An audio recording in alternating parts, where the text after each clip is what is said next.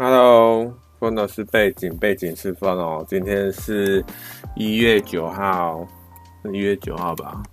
对，今天一月九号，礼拜六。哇靠，冷个半死，怎么可以这么冷呐？啊，真的好烦哦。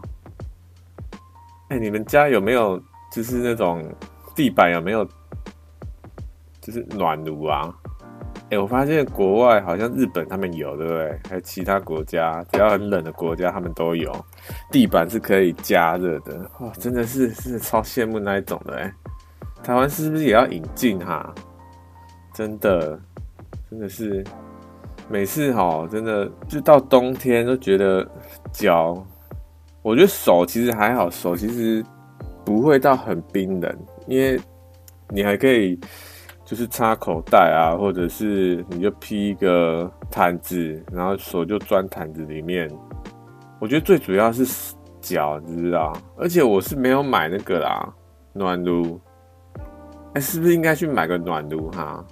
哎，可是我觉得买暖炉好像不是说浪费啦，我是觉得我目前的阶段，因为我是跟家人住嘛，那我就想说，我只要自己买一个，因为我我觉得主要是因为我房间很小啦。澳甲买买一个暖炉就就太多东西，所以我就不想买，有点懒惰，也不是懒惰啦，好友，反正就有点定得的感觉。假如到冬天过了，那就摆在那边。而且我我发现，其实冬天，因为去年冬天跟前几年冬天其实没那么冷，对不对？我印象中没那么冷，冷到像今年这样，真的是有点冷到失智嘞，真的是很受不了。所以我在想说，不要去买一个这个暖炉之类的啊。我想到我之前有一阵子，有一年的有一年的冬天，我是有买那个暖炉，可是它不是暖炉，它是电热毯。哎，我不知道你有买过电热毯。它就是会，你可以插电，然后它是一个，就是一个毯子啊，但是你要插电，然后插电之后就会变热。我不知道怎么讲哎、欸，因为我主要是脚很冰冷嘛，那我是做那种，就是类似办公室座椅的，然后在电脑上面就是做事情或是打电动之类的，所以有时候脚都会很冰冷。那我就想说啊，去买一个电热毯，因为我在那个大卖场有看到，然后那时候冬天，我就想说好，那既然这么不舒服，脚很冰的，那就那就买好了，然后就买了。结果呢，第一个冬天其实还算 OK，因为买回去之后，哎，它真的好像有一点，有点那个作用啊。但是呢，哎，就冬天过了之后就摆在那边啊，就完全就。就放在那边，我就有点，我就觉得有点有点占位啦。总之就就这样子放放放放到了第二年的冬天，然后再把它拿出来。再把它拿出来呢，因为你也知道，像这种东西，毯子的东西哦，它很会吸灰尘。那假如吸灰尘，就拿出来，就整个是因为我又对这个灰尘会过敏，所以就一直打喷嚏，觉得很烦。一方面觉得脚很冰冷，然后一方面又因为这个电热毯很多灰尘在那边打喷嚏，就觉得很烦。然后放久又会有一个味道，你知道？我就觉得哦，真的是到底要丢好呢，还是不丢？而且我我我主要是不知道要怎么洗，你知道？那个东西可以洗吗？因为它是直接插上电诶，它那个电线，然后里面有一些什么无微波诶。什么仪器还是什么小的，我 反正反正我是觉得它没办法直接洗啦，所以我就我也没洗这样子，就隔了一年，然后就直接拿出来用，当然是还算舒服啦，但是就会有一股味道，你知道？所以就在想说那一年冬天就在想说要不要把它丢掉了，只用一个冬天，然后半个冬天吧，一个半。其实严格讲起来，真的算一个冬天，因为第一个冬天可能到一半，然后第二个冬天可能也又用一半那样子，一半的时间啊，一半的冬天，所以后来就把它丢掉了。现在蛮新的，有一点浪费啦。那时候好像买多少，我也忘记了，有一段有一段时间了。那最因为今天这这今年的这个冬天真的太冷了，又在想说要去买。哇，真的是，哎、有些人就会想说啊，你就去买暖炉就好了啊。好，买暖炉就很定的啊，就是，假如有那一种比较小的暖炉哦，那我还可以。还可以考虑一下，像那一种啊，那种它有没有细细的长条的暖炉？哎、欸，假如有那一种，我真的可以考虑一下。哎、欸，假有细的长条暖炉，它就比较不会定的，因为现在看到那暖炉，我不知道，因为我没有去找啦，说不定真有那一种更小的。我看到的都是比较大一台，它可能是一个球形，或者是一个电风扇的那种形状，或是一个长方形这样子。就很大一台，所以我就觉得这种东西应该是要就是放在一个公共空间之类的。啊，假如你自己在房间，其实老实说可以撑啊，可以撑得过去啊，没有必要买，没有必必要一定要买那个暖炉，是可以撑过去的，好不好？所以就今年就稍微撑一下啦。可是今年到底到底真的？有没有这么冷哈？哎、我在想说，之前有没有遇过这么冷的状况？哎，在想说这个冷的这个主题啊。之前我有去滑雪，去日本滑雪。那你也知道，日本滑雪一定是冬天，然后才下雪，那一定超冷的，对不对？那有冷冷成这样吗？其实我印象中好像没有，哎。不知道为什么，哎、今年真的是台台湾真的超冷。后来我想一想，我知道为什么，因为滑雪都一直在运，就是在做一些动作，就是激烈动作嘛。滑雪其实你不会感到很冷，是因为你你都一直在运动，那就不会感到冷啊，你身体就会热起来了。有时候你还不会穿太多，你知道？所以我觉得，那那假如你在台湾，你就是。我说我啦，就因为就坐在电脑桌前，然后一直在那边打字或做事情或干嘛，打电动都没有在动，所以就就会冷嘛，就那个血液就没有在循环，就很平静，就没有在运动啊，两个就有差嘛，所以后来我想一想哦，哎、但是。因为去日本那时候冬天去日本一定不会只有滑雪啊，还是有这个去其他地方嘛，比如说吃饭啊，或者是去逛街之类的。有没有到这么冷？其实好像也没有呢。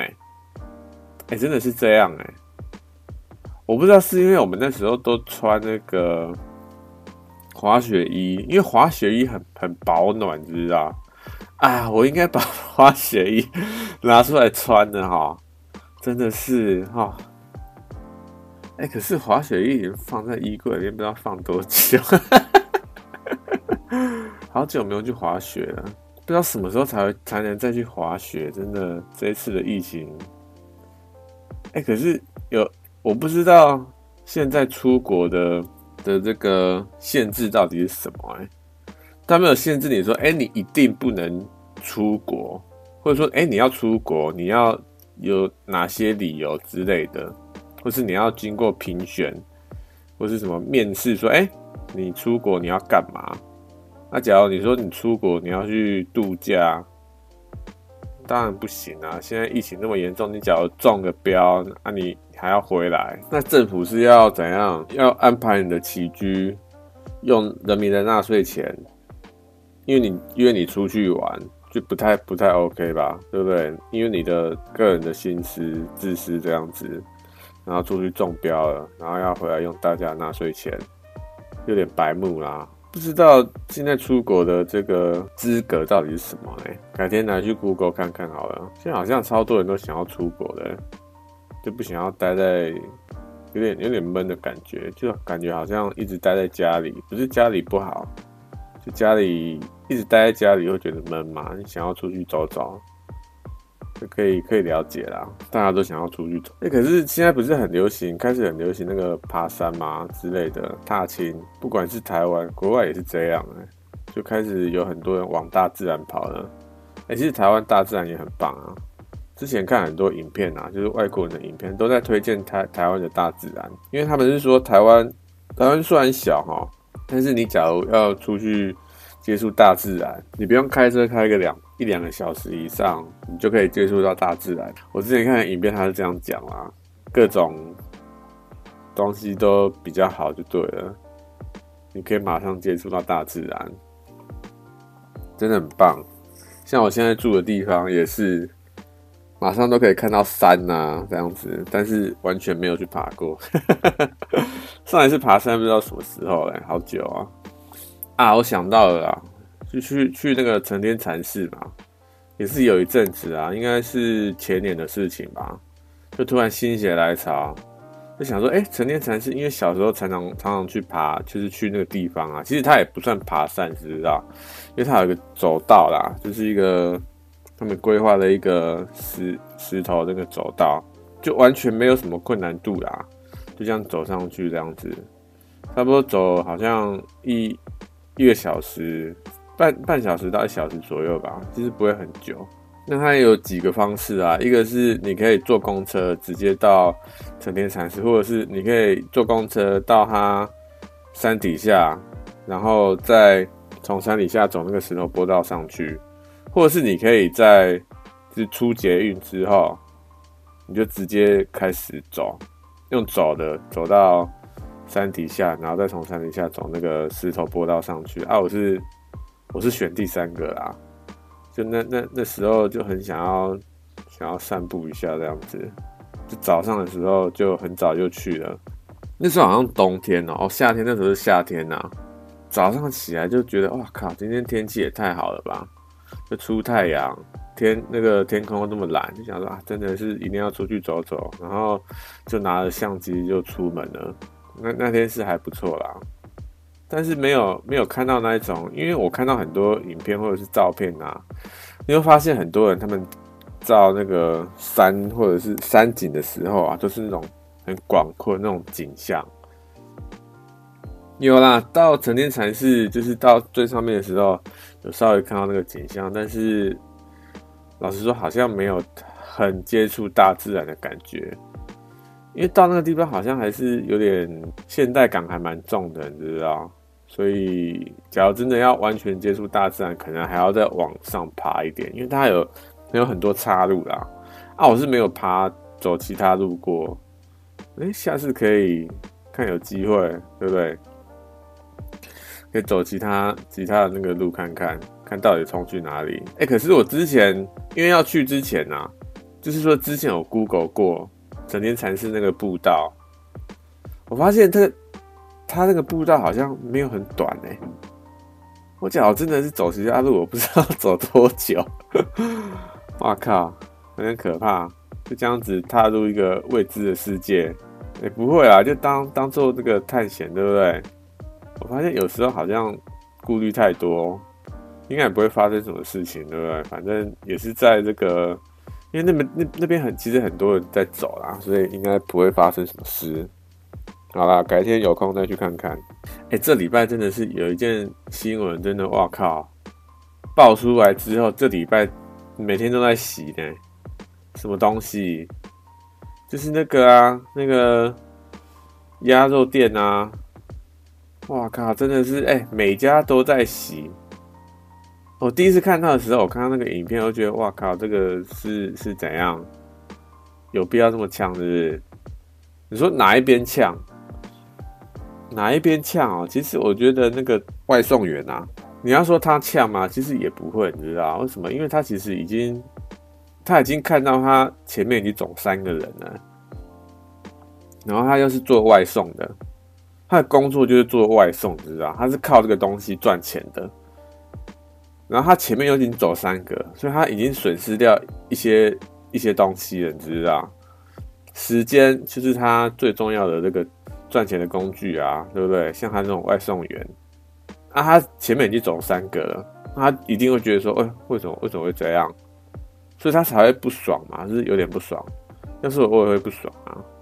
所以他就稍微他就他就问了一下嘛，啊你不爽，你是不是口气会稍微有点，可是哎、你觉得他口气有不好吗？其实我也觉得不会哎、他就是有点稍微有点不爽，但是也不会也没有到就是在骂的那种感觉，你知道？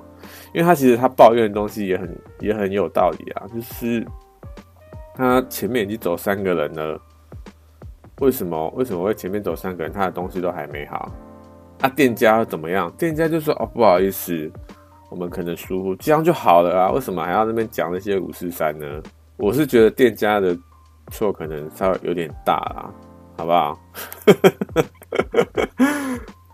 啊，一方面是因为我觉得店家店家的这个错有点大，但是另一方面呢，我是怕说，假如我真的讲，哇靠，那个那个女外送员真的是超强啊，都是都是他那边。这件事情都是他搞出来。哎、我假如真的这样讲的话，哇靠，那我是不是又要被公公审呢？有有点怕这个啦。为什么？因为哎、昨天还是今天，那个老板就出来道歉了，对不对？开个记者会道歉。哇靠，你就知道这个舆论的压力有多大了。他就说这几天这七天都完全没办法。好好想事情，就是就是因为这件事情，他的压搞他压力很大这样子，所以真的啊，哎、逞那个一时嘴快，对不对？讲话不不经过大脑，你讲话会经过大脑吗？老实说，我现在好像还是有一点不经大脑。像现在录这个 podcast 啊，你觉得我讲话就是有经过大脑吗？因为哈，其实 podcast 可以剪接，所以其实我在录的期间。我都可以哦，想讲什么就讲什么。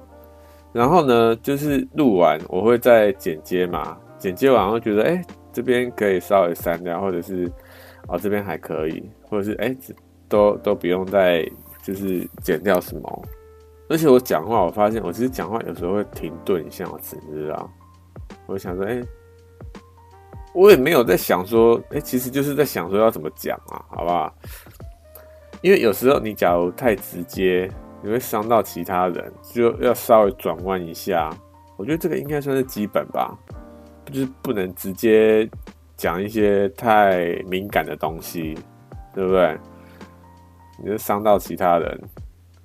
可是有些人讲话很直接，像很多外国人都说，哎，好像台湾人或亚洲人讲话都很直接，对不对？也不是亚洲人啊，就台湾大陆人。台湾人跟大陆人，刚刚那个会不会？哇靠，炎上哈，真的是，好吧？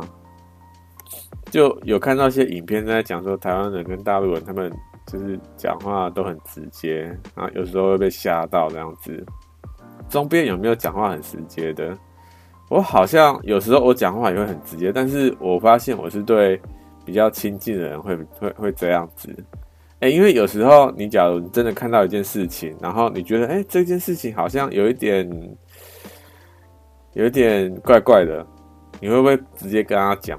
如果那个跟你很熟的话，你会不会直接跟他讲？我是会跟他讲啊，但是假如那个人跟我不熟，我就不会理他了。应该大部分人都是这样吧？他不熟，我干嘛理他这样子？因为讲干话，对不对？我觉得那老板哦，真的经过这一次的这个事件啊，他可能真的会学到一个教训。因为像这个事件啊，我看到有人在就扯到这个一个机车行那个老板，你说你在大声什么那一个？哎、他也是逞一时嘴快啊，或者说他很很呛什么的。哎、他其实有错在先，对不对？然后还在那边大小声，所以大家觉得说，哇靠，你是怎样？你要靠一张嘴巴就好了啊！我觉得有些人是觉得说，他靠大声，然后就建立一些建立起一些威严，对不对？然后可能有些人就是因为他这边大声，然后就会感到恐惧，恐惧之后呢，就把这件事情吞下来了，他也不会再多讲什么。然后有些人就看到这一点，就觉得说不行，我一定要把它爆出来，不然以后一定还会有人在受受害，对不对？所以才会把这件事情爆开来，哎、但是现在现在这个鸭肉事件是怎样？哎、他这个人真的就是那时候，哎、他他事件发生的当时就真的超超级超级嚣嚣张的啊！我不知道他到底有没有发现是自己的错啦。他在道歉的时候啊，我不知道你有没有看那个新闻，那个影片，他道歉的影片，我不知道你有没有看啊？我是觉得他有点像在讲稿，你知道？就记记者问很多问题，他都没有回答，因为他他是过七天之后他才出来嘛，就觉得说，哎，那你在这七天在干嘛？然后还有，我们就不知道他在干嘛，为什么这七天之后才才出来道歉，对不对？就觉得很奇怪。那还有一点是因为我我也在网络上看到很多这个粉丝团，就是鸭肉店的粉丝团，然后每有几个都自称说是正牌的。那老实说，我也不知道哪个是正牌的，你知道？我就发现那些正牌的不是啊，那些那些粉丝团的这个经营者或者是发言人就非常的嚣张。我不知道到底是反串呢，还是就真的是那个人那样子，就觉得现在到底是怎样？有记者有问这个问题，他就说：“哎，FB 上面那些粉丝团都是你们经营的吗？还是是你你本人呢？还是有有其他人经营这样子？”他就说：“他们粉丝团都不是他们的人，也不是他这样子。”我就想说，真的还假的？你不要骗了好不好？怎么可能啊？因为他好像有一个新，有一个本来就本来就已经有一个粉丝团，对不对？就是一个正牌的粉丝团嘛，就他们自己经营的嘛。他们一定要有个粉丝团，就是可以，就是来吃饭的人或者是要来吃饭的人，稍微知道一下有这个地方嘛。所以他们一定有创一个粉丝团，就是原本正牌的粉丝团。那后来我不知道是怎样，因为我后来有看到另外一个粉丝团，然后他是说。原本的粉丝团因为太多人进去谩骂或干嘛，所以他把他们把那个粉丝团关掉，然后又创一个新的。我是没有追踪之前那个粉丝团到底怎么样，还有没有是有没有关掉啦。反正他后来是是说哦，那些粉丝团都不是他们经营的。我就想说，怎么可能啊？应该不太可能吧？我们也不知道他到底讲的是真的还是假的，对不对？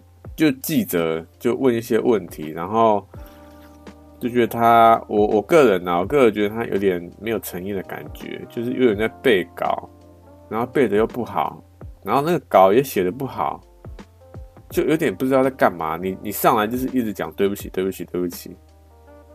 好，我们都知道你很对不起，但是你到底知不知道你错在哪里啊？哎、其实这件事我后来又想了一下，你知道，因为社社会的舆论，所以那个人才出来道歉。像我之前有讲到一集这个公审这件事情嘛，就是大家也是利用舆论的力量。哎、我忘记那一集在讲哪一个事件了啊！我想到了，就是那个南投的那个。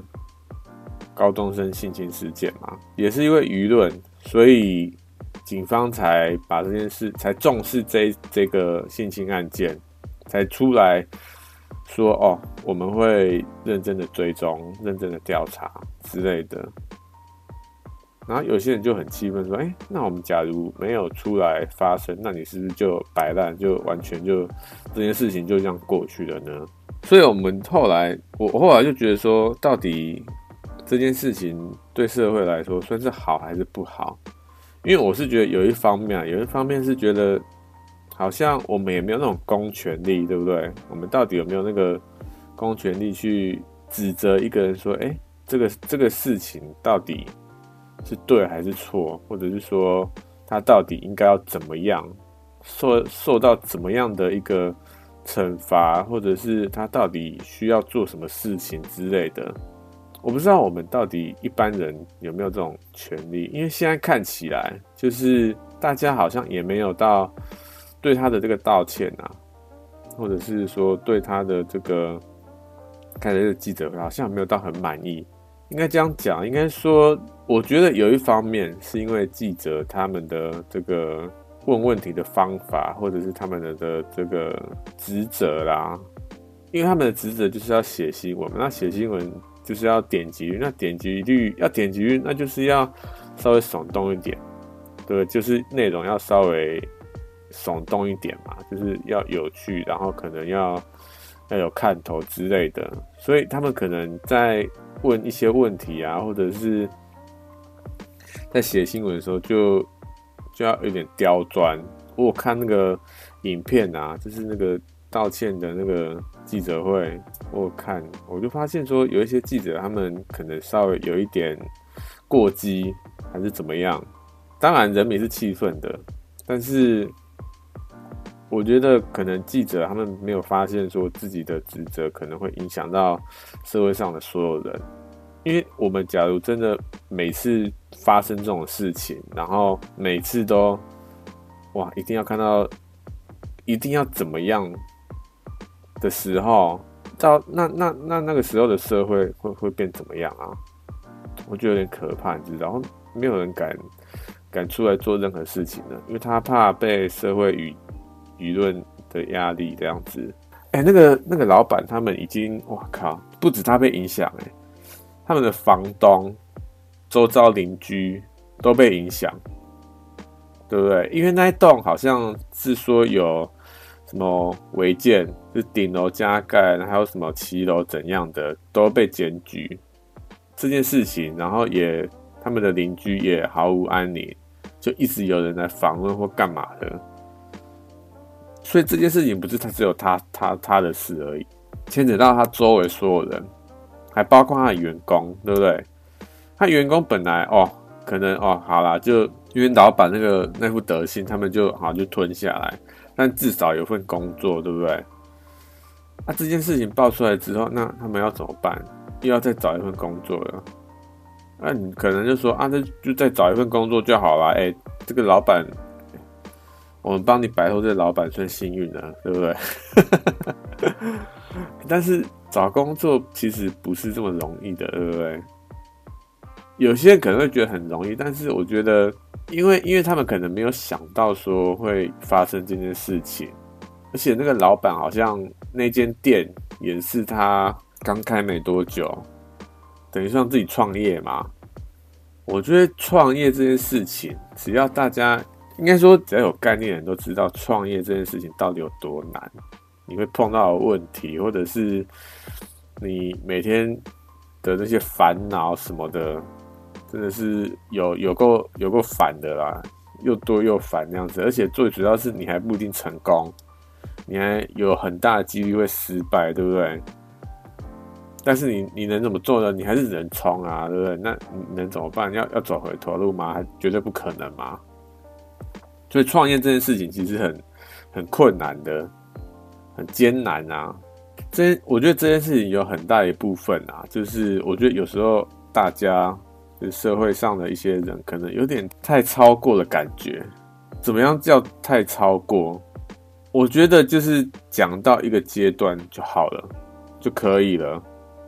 就觉得说，哦，他好像有一点悔改的感觉，但是重点是什么？重点就是说，因为他那时候那粉丝团啊，哇靠，哎、我们就是不知道到底是不是他，你知道？这好像是他，但又好像不是，因为那些粉丝团里面的这个发言人，就真的是有个嚣张，有个白目的，就有时候好像觉得这应该不是本的，这一定是反串的吧。怎么可能会有这种白目的人，知道？但是影片就就他就是这么白目，所以又不知道说，到底他是真的还是假的，这样子就很很混淆。我后来是没有再继续继续追踪那件事情啊，反正我就觉得说啊、好吧，那就知道这件事情。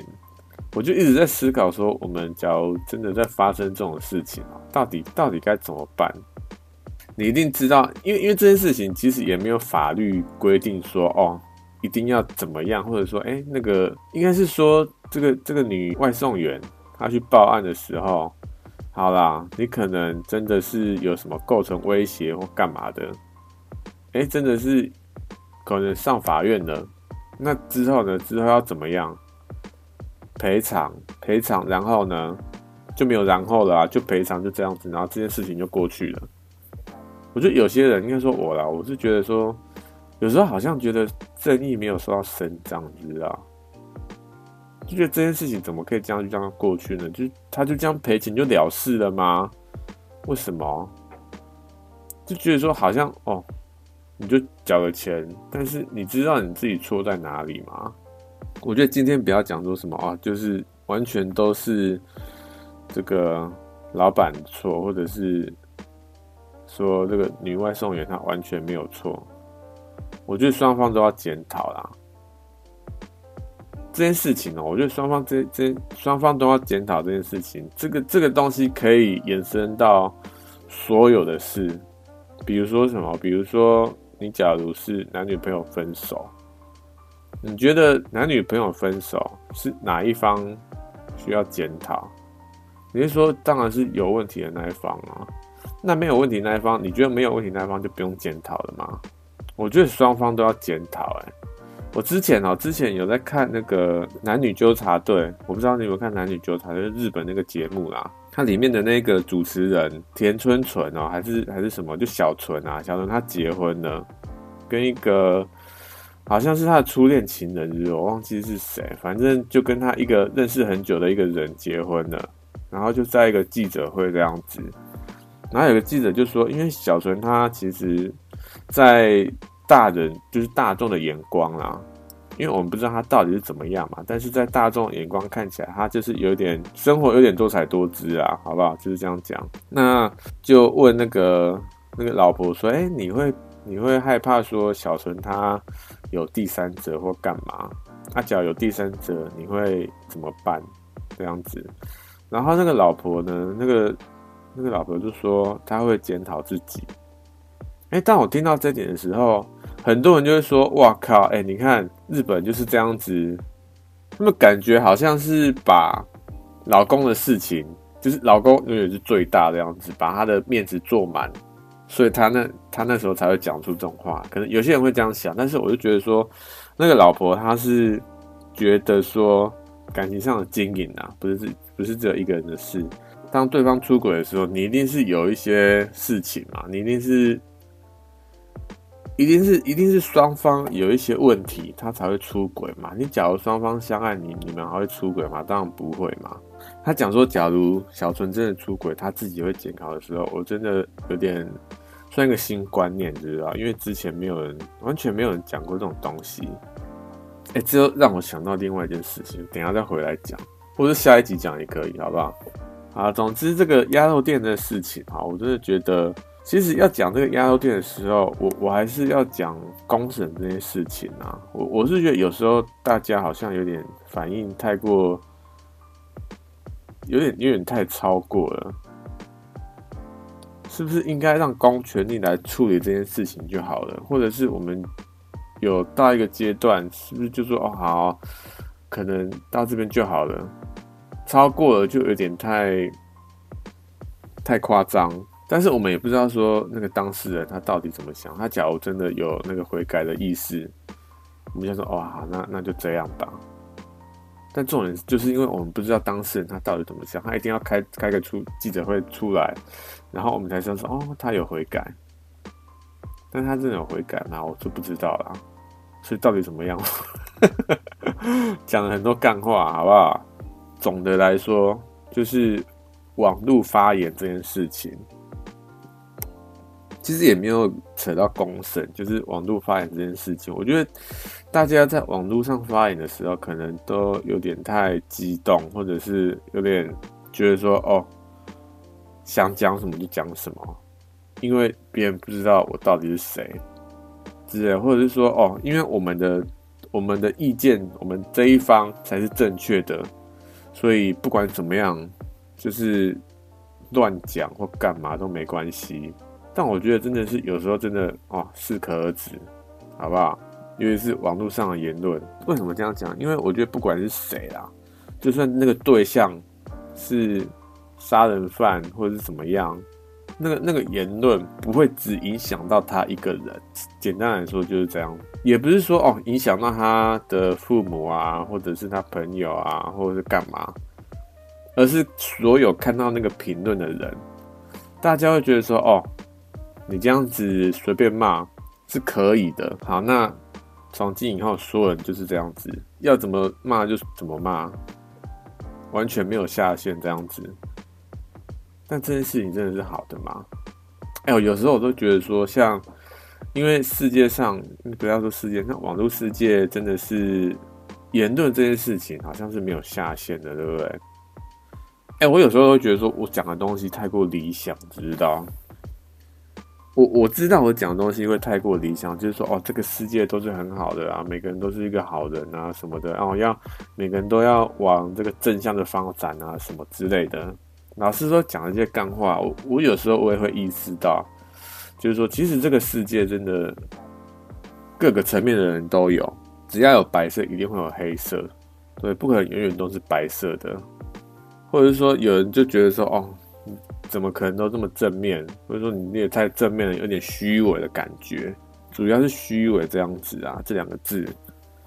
但是我就觉得说，好，我假如都不讲这些正面的东西，那要怎么样？不讲负面的东西吗？我我我是我是要怎么样？我就讲说好，那那就去骂他吧，就这样子任由大家去做那些事情，做那些，也不是说。哦，好像我自己感觉很伟大什么的，就是有时候我会觉得说，假如我们这个人类，哎、欸，真的是超级干话的，真的是，我真的很受不了，连我自己都觉得很干话，真的，哇靠！好啦，反正我是觉得网络上的言论呢，不管是网络上还是你在现实生活。都是要有个限度在啦，而不是说哦，你想讲什么就讲什么，也不是说哦，都是不讲干话啊，或者是说不讲脏话那些无谓，其实也不是这样，而是说你你现在讲出来的东西，你可不可以对那个人讲，就是当面讲出来。你你在平常跟就是朋友讲话的时候，你会讲一些干或者讲一些脏话，说哇靠，那个人到底在冲三小之类的，你会讲讲出这件东西吗？但你也不会。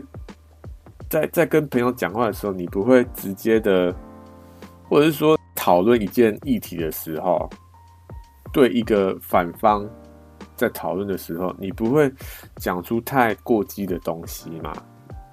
如果你真的是要讨论这件事情，而不是单纯的想要赞的话啦，你一定会稍微思考一下说，哦，我要怎么讲，对不对？你不会直接想到讲就讲什么。我觉得这种东西其实是跟网络上。言论就是你要讲什么东西是其实是一样的，像网络上好像大家在讲话的时候都没有一个过滤性，你知道？哦，想到什么就答什么。我有时候会觉得说，因为有一阵子啊，我真的是 吃饱太闲，你知道？就觉得说，我就看到一个东西，然后那个东西那个文章呢、啊，哦，它有一个这个有一个标准在。就有些人就就讲出一些言论，或者说有很多人讲出一些言论，我就觉得说，为什么你们能可以这样子，可以这样子讲呢？我就那时候有点稍微太过理想了，或者说我不知道那个地方他们的风气到底怎么样，就是很多人在打嘴炮啦。那很多人其实就是在打嘴炮啊，我那时候没有意识到这一点，我就有点太太过理想，然后有点太自以为是，所以就稍微写了一些。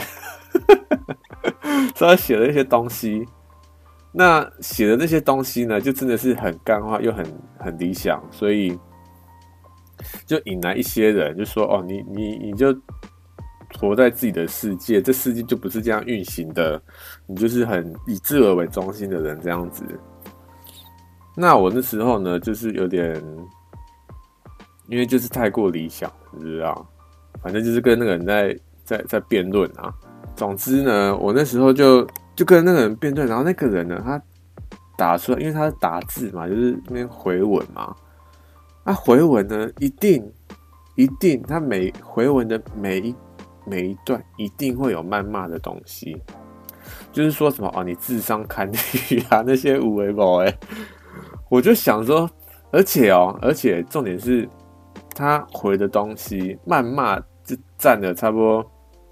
百分之七十到八十，那百分之二十才是真正要回我的东西。这样子，我就想说，这个人到底是在在干嘛？他到底是要讨论，还是要还是还是要干嘛？真的是我真的是不了，因为我那时候就是不知道这个地方他们的风气到底如何，所以我就很很疑惑这样子。我就是刚踏入那个那个圈子啊，然后我也不知道他们的圈子到底是怎样，然后就被他们的圈子吓到，就就那个新人那个菜逼吧这样子啊，好吧？反正呢，他就一直打出一些很刺激的东西，然后我就看得很有点不是滋味啦。所以我就想哦，因为很多人讲话的时候都是在在网络上言论都是这样子，我就在想说，到底。到底要继续这样子好呢，还是要往更好的方向？也不是说更好的方向，因为这样讲好像是说，哦，我们一定要往这种就是把不好的东西全部都过滤掉，才是最好的方向。其实也不是，现在我我是觉得说，其实没有什么最好的方向，应该说是我觉得最好的方向啦。但到底什么才是最好的方向呢？其实也没有人知道，对不对？总的来说是怎么样？我觉得你应该可以知道，说我到底要讲什么，就是在讲干话。好，也不是干话啦，哎、我我是觉得说啦哈，我是觉得说，真的是有时候在网络上发言，真的要稍微思考一下，不是说，哎、你想讲什么就讲什么、欸，哎，好像说你完全不会有什么后果，所以你就哦随便讲。想讲什么就讲什么，智商堪虑那些无为无为都来，很可怕。你所在网络上讲的东西，不会只影响到他个人，他的那个人，而是影响到所有看到你的言论的人，好不好？不要以为说哦，你只是打几个字而已，就只是这样子，其实没有那么简单啊。网络为什么会能够构成到现现在这样子？现在这样子的状态，就是因为每个人都是在创造一些东西嘛。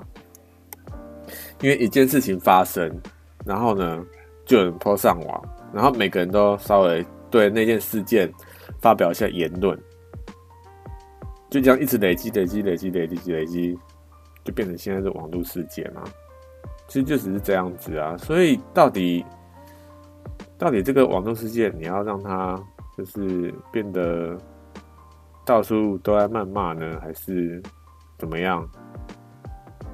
我个人啊，我个人是觉得说，真的，我是不会，只要是在跟人家讨论或者是干嘛，或者是我真的觉得那个那个那个人，或者是那个那个事件的主角，他们真的很夸张的时候，哎，我可能会稍微干话一下。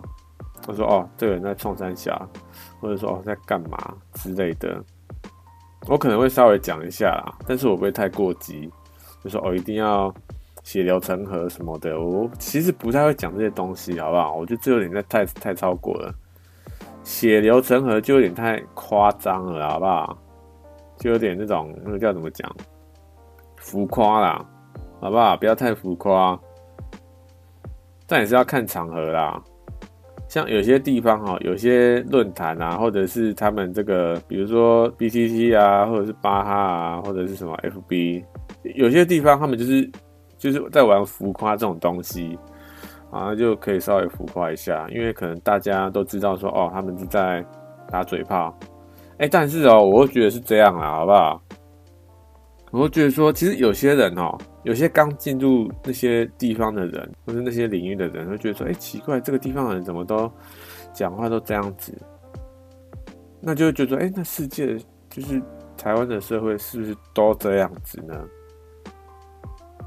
我是觉得说，其实也不是，对不对？我觉得这件事情有点难讲啊，因为我本来要讲说哈，因为其实你看世界上的人。是台湾人啊，台湾人其实也都蛮和善的，对不对？你假如在真的在路上遇到一些人，就跟他问问题啊，或者是问路之类的，哎、其实他们都很和善哦。但是怎么样？哎、你要真的去了解一个人，他到底怎么样的时候，你才会知道说那个人到底怎样嘛？对，所以这件事情很难讲说哦，台湾人一定都很和善。其实其实也不太确定，对不对？我是觉得不太确定啊。到底合不合上，我就不知道啊。应该说对陌生人很和善，就只是这样子。对陌生人很和善是一个礼貌嘛，大家都好像很有礼貌，我不知道哎、反正应该应该是这样吧。网络言论真的是要稍微克制一下，我是这样觉得。不然的话哦，不然的话就怎样？我也不知道到底会怎么样啊。就觉得好像有点这个走向会有点糟糕。想到另外一件事情，最近呢，这个我忘记是老高的影片还是什么啊？对，就是老高的影片，他讲一个二零二一的预言，那那一个影片，然后就在讲说，国外有个地方有三个小朋友，然后那三个小朋友呢，就是简单的说啊，就是遇到神迹。那三个小朋友看见圣母玛利亚，圣母玛利亚跟那三个小朋友说，叫那个小三个小朋友转达给全世界的人类，说哦，如果你们再继续这个样子，神会非常的不开心，或者是说神会制裁你们，或者是说哦，世界会变得非常糟糕，会毁灭之类的啦。反正就说我们假如再继续这个样子的话。我就在想哦，这个样子到底是什么样子？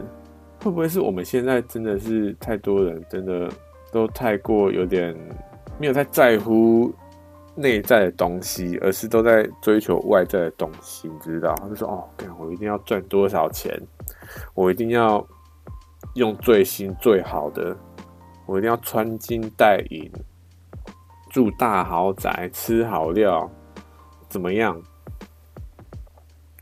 哎、但是真的是这样吗？其实好像也不是，对不对？我我是这样觉得啦。这东西其实又前又又会讲一大堆有的没的，好不好？其实也没关系，就稍微讲一下啦。那个影片哈，就在讲说小朋友看到圣母玛利亚，然后圣母玛利亚说，假如人类再继续这样子，未来会非常的惨。我就在想说，到底到底是怎么样子？因为其实这个这个东西，就是很多地方都在讲说，如果人类再继续这样，未来会很，未来会很糟糕之类的啦。好像很多地方在讲这件事情，知不知道？不知道为什么，就是书啊，或者是一些什么预言啊之类的，都在讲这件事情。就是说，如果人类再继续这样子，未来会很很很夸张。我们不要讲说什么追求钱啊，或者是干嘛的。我们不要讲这件事情，好，我们讲气候这件事情，好不好？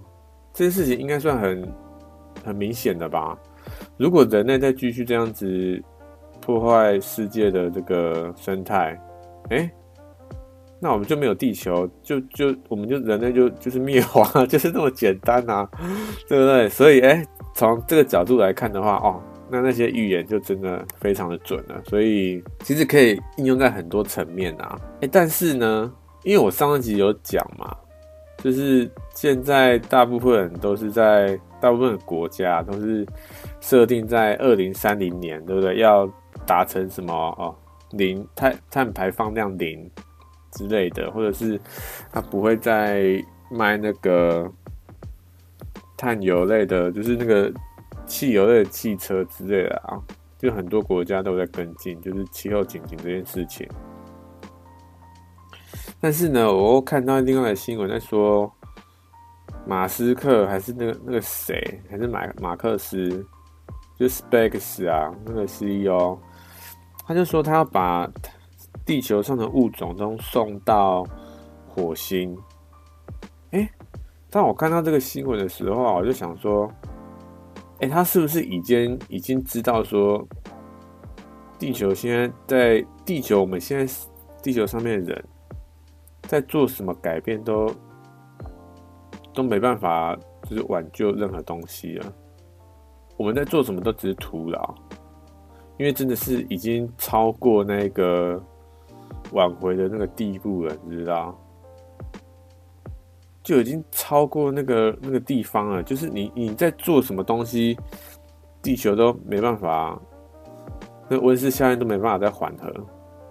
我就想说，他把地球上物种送到火星，是不是是不是这个意思？他是不是看到一些东西，所以才决定说哦，要把地球上物种都送到火星上面去？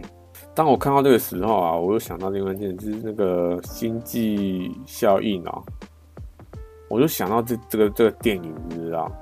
因为那个电影里面的那个教授啊，他都一直给人类希望说啊，其实我们还是有机会的。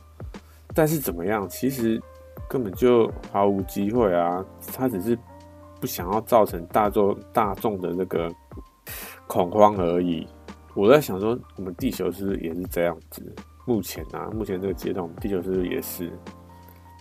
不管我们在做什么东西，都只是徒劳。其实马马克思他早就已经看出，他早早就已经知道了，所以他现在这些动作就为什么如此快速，就是因为这件事情。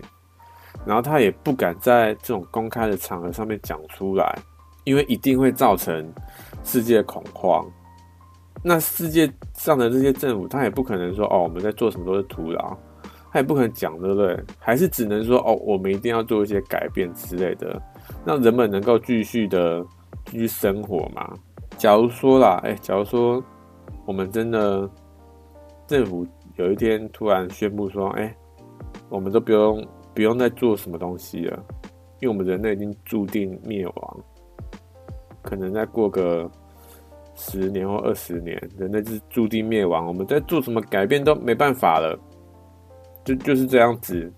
未来已经是注定了，人类注定灭亡，因为气候的关系，我们太晚做改变，所以没有没有任何东西可以改变未来，就是这样子。